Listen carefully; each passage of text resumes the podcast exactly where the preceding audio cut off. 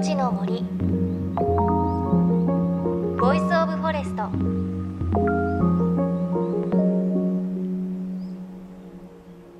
おはようございます。高橋真理恵です。新生活がスタートする時期ですね。4月5日は二十四節気の清明清く明るいと書いて清明です。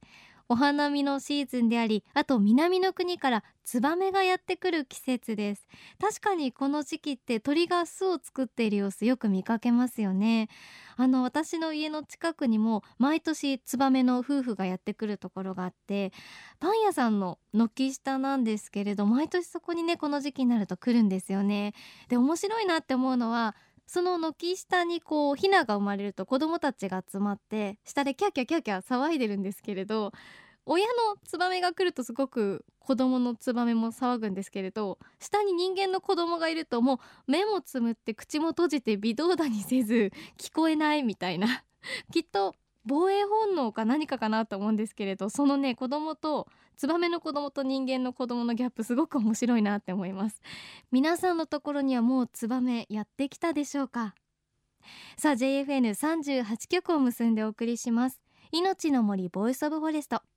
今週は番組で継続してお伝えしている瓦礫を生かす森の長城プロジェクトのレポートです。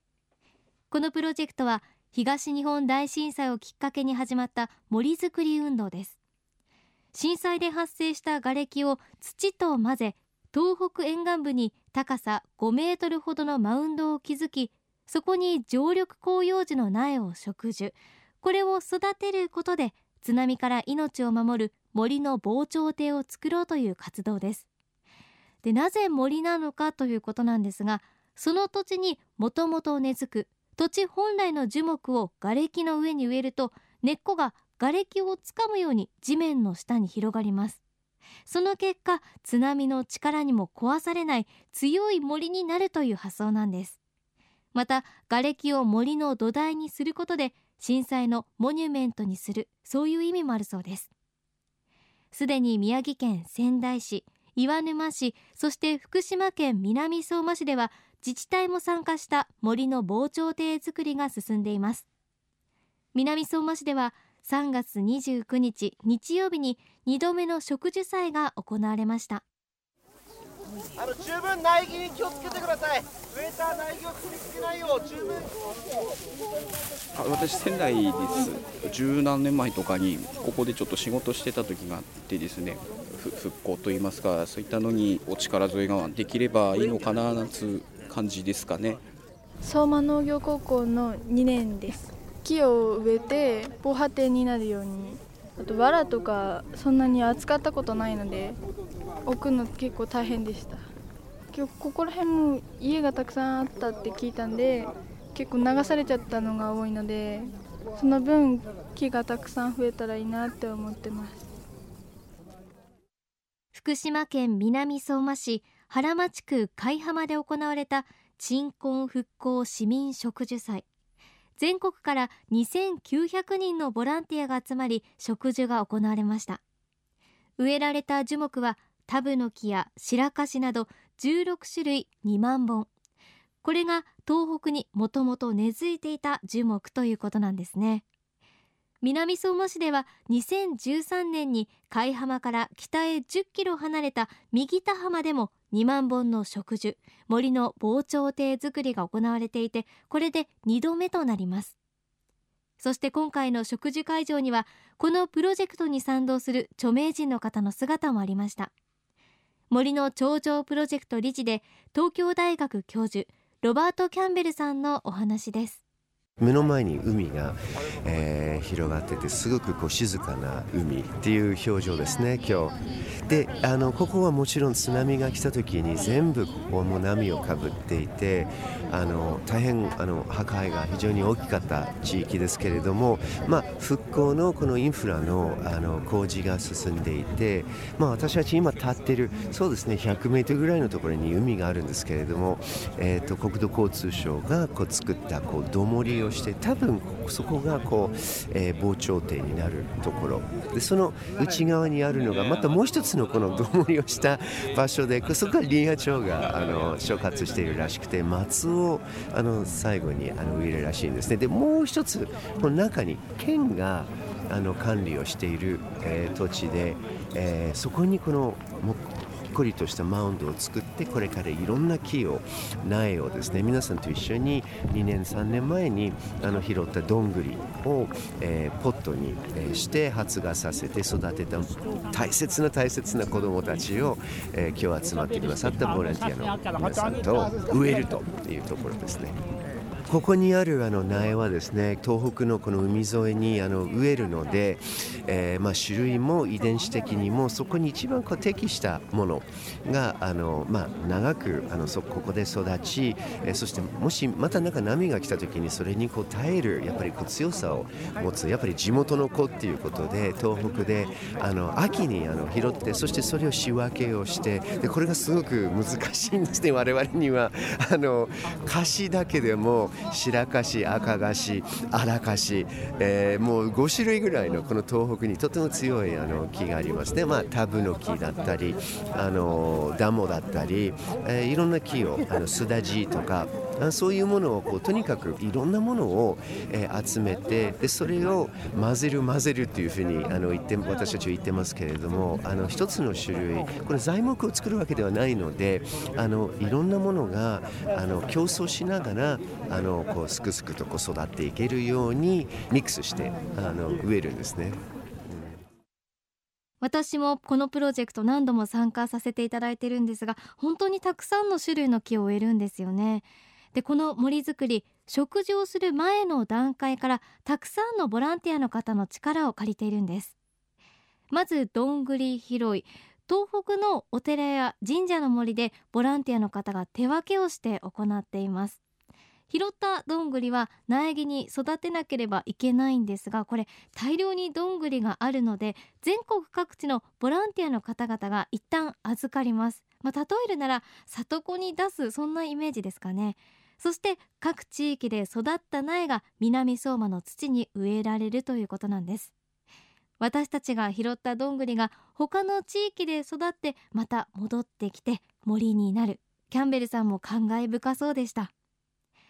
さあ続いて南相馬市桜井勝信市長のお話です。松だけではあの守れないんじゃないかっていう思いがあって津波で本当に松流されちゃったんですよ。だから松だけじゃなくてこういう広葉樹もしっかり支えてくれるっていうことで合わせて一緒にやりましょうっていうあの去年一昨年植えたのは本当に根付いて育ってますからあの松と広葉樹と合わせて植樹していきますし平成30年にここで全国植樹祭天皇陛下迎えて植樹祭計画してますので一歩一歩そこの準備も含めて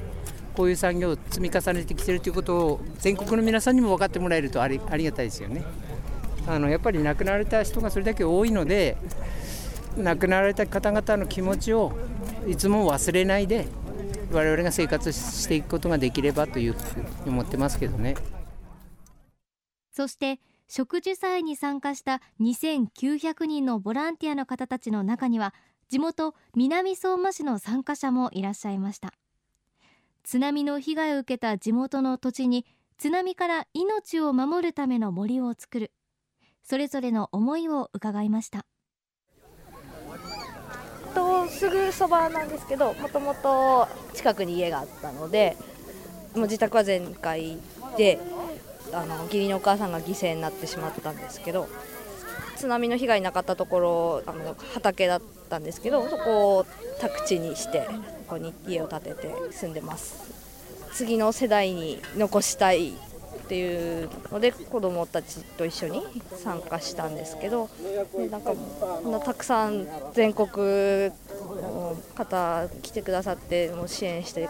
くださって南相馬のことを思ってくれてる人がたくさんいるんだなって嬉しく思いました、ね、ここの方にうちうちありましたので私らのとこは65、6軒あったんですけど全部なくなりまして津波の時はそれを見ながら木の実木のままであと見たら何にもなかった。ね本当にあの時は1年ぐらいはみんなとね会ったりお話ししたりすることを嫌がってやっとこれね。思い出しちゃうしみんな点々バラバラだったかな。うん。当然ねその堤防にしても防風林にしてももともとあったものじゃないですか。それがね必要だっていうのは当然なので地元のとこですし、うん、参加しようとは思ってました。それでねもし同じような津波が来てもまあこれで防ぐことはできないでしょうけどねあの遅らせることはできると思うので死者ゼロっていうのが一番ベストですからね、うん、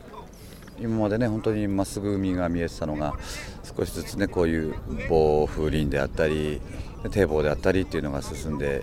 いってるので、うん、まあ僕としてはねまあ当然まあこういうのはね世の中では必要なんだろうとは思うし、うん、どうこうっていうのはないんですけどね。今まっすぐ海が見えるのはそれはそれで僕の中では気に入ってたんですよ。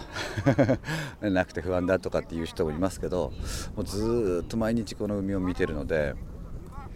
それがもう普通になってたなと思ってて。うん。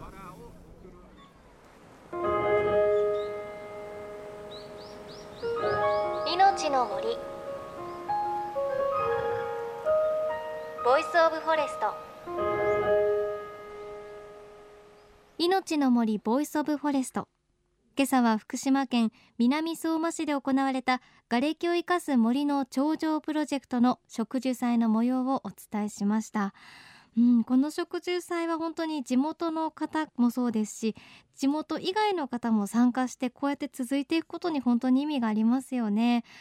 例えばこう自分が育てたどんぐりが植えられたりしたらとっても愛着出るでしょうし自分たちで植えた苗はどのくらい大きくなったのかなっていうのすごく私も気になっていますしこれからどんな森になっていくのか楽しみですよね。あとこの日すごくたくさんの子どもたちも参加していたということで子どもたちが大きくなる頃にはねこんもりとした森になってその森を見るときっとねいろんなこと考えるでしょうし津波についての伝承っていう意味でもいいものなんでしょうね。